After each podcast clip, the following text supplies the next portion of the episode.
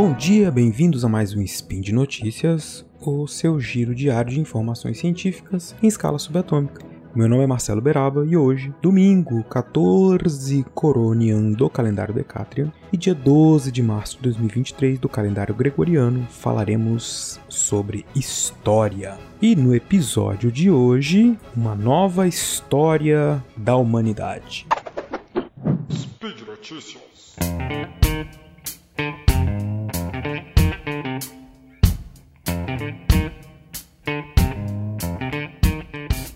Muito bem, meus amigos. O que eu quero comentar com vocês hoje é a respeito de uma obra que se chama O Despertar de Tudo, uma nova história da humanidade, que foi lançada em 2021 e escrita pelo arqueólogo David Wengrow e o antropólogo David Graeber. É uma obra que se tornou um best-seller muito rápido, né? apesar de ser uma obra de quase 700 páginas, escrita por acadêmicos, é, o que torna inusitado o fato né, de se tornar uma, uma obra tão bem vendida e tão comentada, mas é porque ela tem uma perspectiva muito interessante que chama a atenção do público em geral. Por isso que eu quis trazer essa recomendação para vocês. Quando ele fala de uma nova história da humanidade, ele está pensando numa nova, eles estão propondo né, uma nova maneira de se pensar a história da humanidade fugindo de uma narrativa que para a gente é quase que natural, né? Que é essa, essa narrativa de uma, uma grande história de milhares de anos que levaram o homem de uma de sociedades simples e primitivas que foram passando por uma série de inovações tecnológicas, técnicas, culturais e que, deve, e que teriam terminado, né, culminado na formação desta maravilhosa sociedade capitalista e patriarcal. Né? Ironia mod on aqui, né? É, a gente está falando então de uma obra que vai contestar isso, né? E pensar que essa ideia e neo-evolucionista, né, que está muito presente no discurso científico, acadêmico, quando se pensa, quando se fala da história, ela é baseada, né, uma série, eles estão colocando isso, que ela é baseada em pressupostos e ideias eurocêntricas, né, e que partem do presente para o passado tudo que o, os dois autores falam é algo que vem sendo discutido pela historiografia, pelas ciências sociais durante o século XX, mas o que eles conseguiram fazer com muito mérito é trazer isso primeiro para uma linguagem que é mais acessível ao público, sem ser superficial, e também sintetizando, trazendo contribuições importantes, reflexões importantes para algumas questões que às vezes nos passavam é, ficavam restritas a algumas áreas do conhecimento. Então a antropologia falava uma coisa, filosofia, história, eles conseguiram juntar várias dessas perspectivas e quebrar né, esse paradigma da história ocidental como uma história única, como se a gente estivesse caminhando para um, um sempre rumo ao progresso. Né? Uma das coisas que ele fala, eles falam que é interessante é pensar, bom, a gente tem milhares de anos de história da humanidade que estão perdidas. E a nossa história, ciência, ela chama isso de pré-história. Porque são histórias, são momentos da humanidade em que não havia escrita, ou que se passou tanto tempo que os vestígios arqueológicos são, é, são indícios, né? A gente tem poucas coisas e, e, e não temos então esse contato direto. Passou muito tempo, né?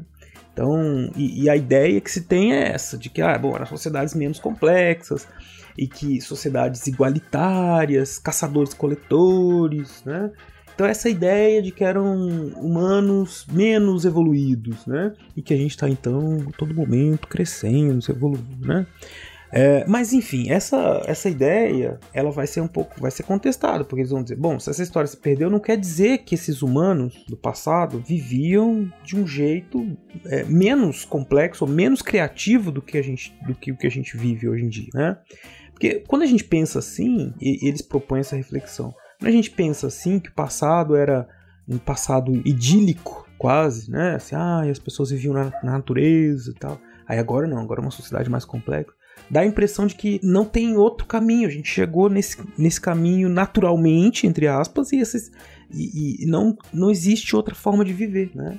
O que os autores vão argumentar é o quê? Que, aí eles não estão argumentando, não é a ideia deles, né? Eles estão pegando é, informações, questões de outras ciências, né, especialmente da arqueologia e da antropologia, para dizer o que? Não, os humanos já viveram de muitas outras formas diferentes. A sociedade capitalista patriarcal não é naturalmente um estágio final da evolução do ser humano. Né? Nós já vivemos, nós, é, os humanos que vivem hoje na Terra são os mesmos humanos que viviam há milhares de anos. Lógico, mesmo que eu digo assim, Homo sapiens, né? É, e eles vivem, criaram muitas formas de sobreviver é, e de viver de conviver entre si que vão muito além daqueles padrões que a gente entende. Ah, eram caçadores-coletores, as etapas, né? Eles vão criticar essa coisa etapista da evolução humana. Ah, eram caçadores-coletores, veio a revolução agrícola, depois da revolução agrícola formou-se a propriedade privada, os cidades, estados, a sociedade patriarcal e depois o capitalismo. Hoje eles, eles trazem muitos exemplos de questões como é, de descobertas arqueológicas que mostram que cidades existiam antes de Estado, muito, muito antes de Estado, né?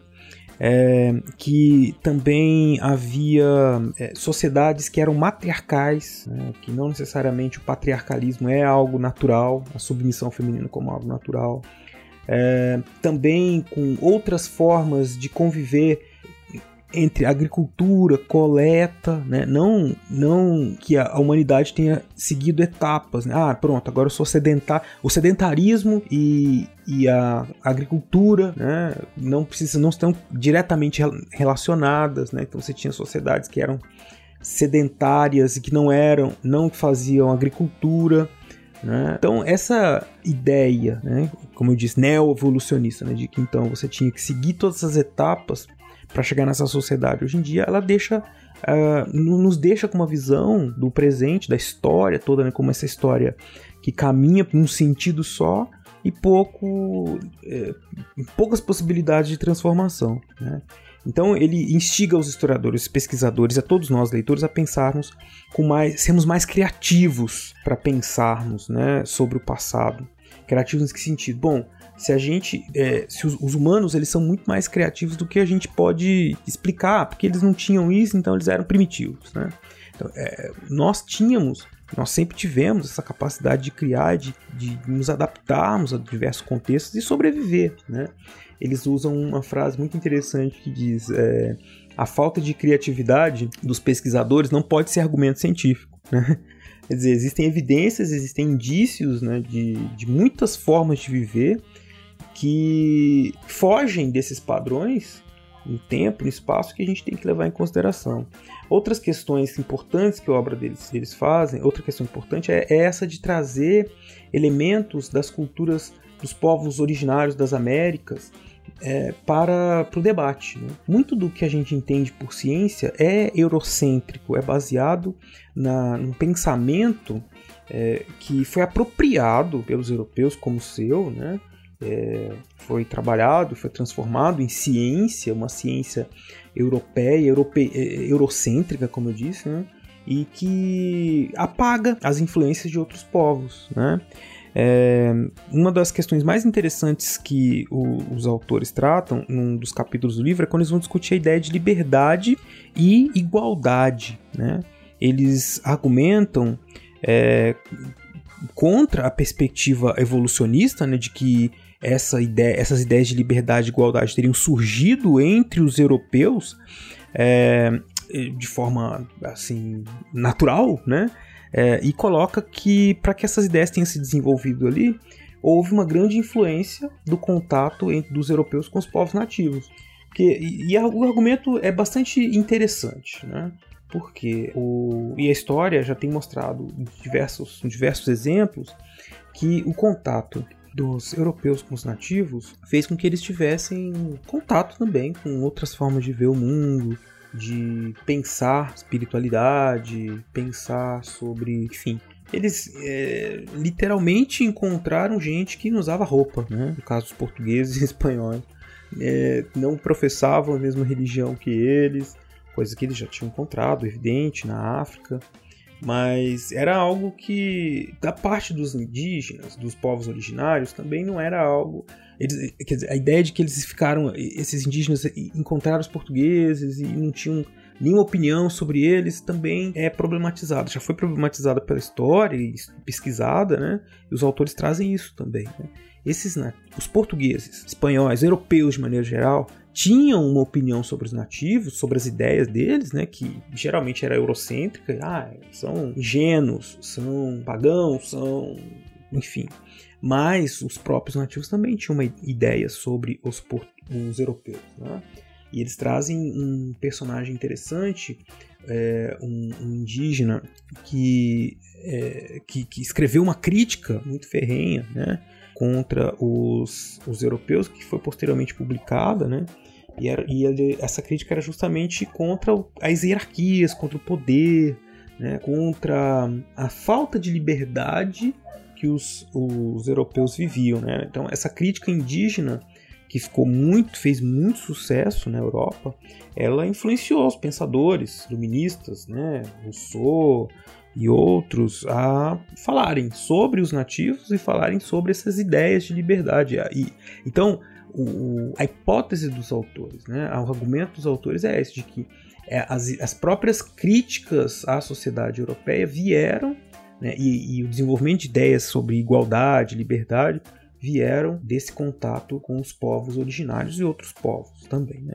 E é aí que repousa uma das forças dessa obra. Né? É, ela constrói uma macro narrativa, e isso é interessante, porque a história por muito tempo ficou muito fica ainda ainda tem algo muito importante claro mas muitas histórias fragmentadas né então, é, a obra deles entra num tipo de história que por um tempo ficou relegada à, à marginalidade, né? Que essas histórias de macro narrativa, histórias do mundo, né? E, e, é uma história que nos ajuda a pensar né, um projeto de história não eurocêntrica. Né? É uma história que nos alerta para a, os perigos né, ou os, as, as, inconveniências de se ter uma história é, eurocêntrica e que é preciso incorporar o pensamento de povos e de, de, de culturas que foram subalternizadas para que nós possamos entender a, a construção desse mundo em que nós vivemos, não só como a ação é, de intelectual dos europeus e a força de trabalho dos outros povos, mas como uma criação é, de todos os seres humanos que fizeram parte desse processo, né? sejam eles europeus, africanos, é, asiáticos, americanos, enfim, tudo mais. Né? É, então é uma obra que muito instigante. Né? Fica aqui assim a, recomendação para que vocês se aproximem desse, desse livro, né? entendam um pouco mais do que eu estou colocando aqui como é, as rupturas que ele faz né? com, com essa narrativa ocidental. E fica também um livro que deixa, que nos deixa, de certa maneira, com uma, uma perspectiva uh, eu diria quase uma possibilidade assim de, de, relembrar, uma possibilidade otimista, né, de relembrar o quão criativos nós somos e que a gente pode sim, né, ter, viver uma sociedade diferente dessa que a gente tem, é, que é algo que a gente faz há milhares de anos, né. A história humana, ela não é uma história que caminha num sentido só. Né? Nós vivemos com muitas tensões e, e escolhendo caminhos diferentes sempre pensando, evidente, naquilo que é, é mais adequado e mais importante para a nossa sobrevivência. Né? Então fica aí, né? Essa dica. É, espero que vocês tenham se sentido é, instigados, né, a ler esse livro.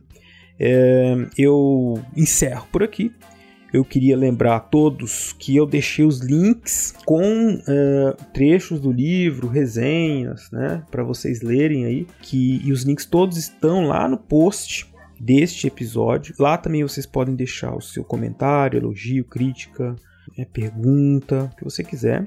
E eu, por fim, lembro que esse podcast só é possível de acontecer por conta do seu apoio no patronato, no SciCast, no Patreon, no Padrim no PicPay. Um abraço, minha gente, e até amanhã.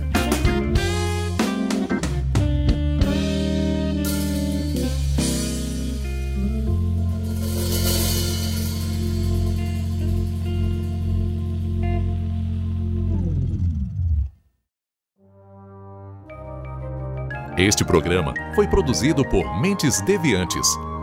deviante.com.br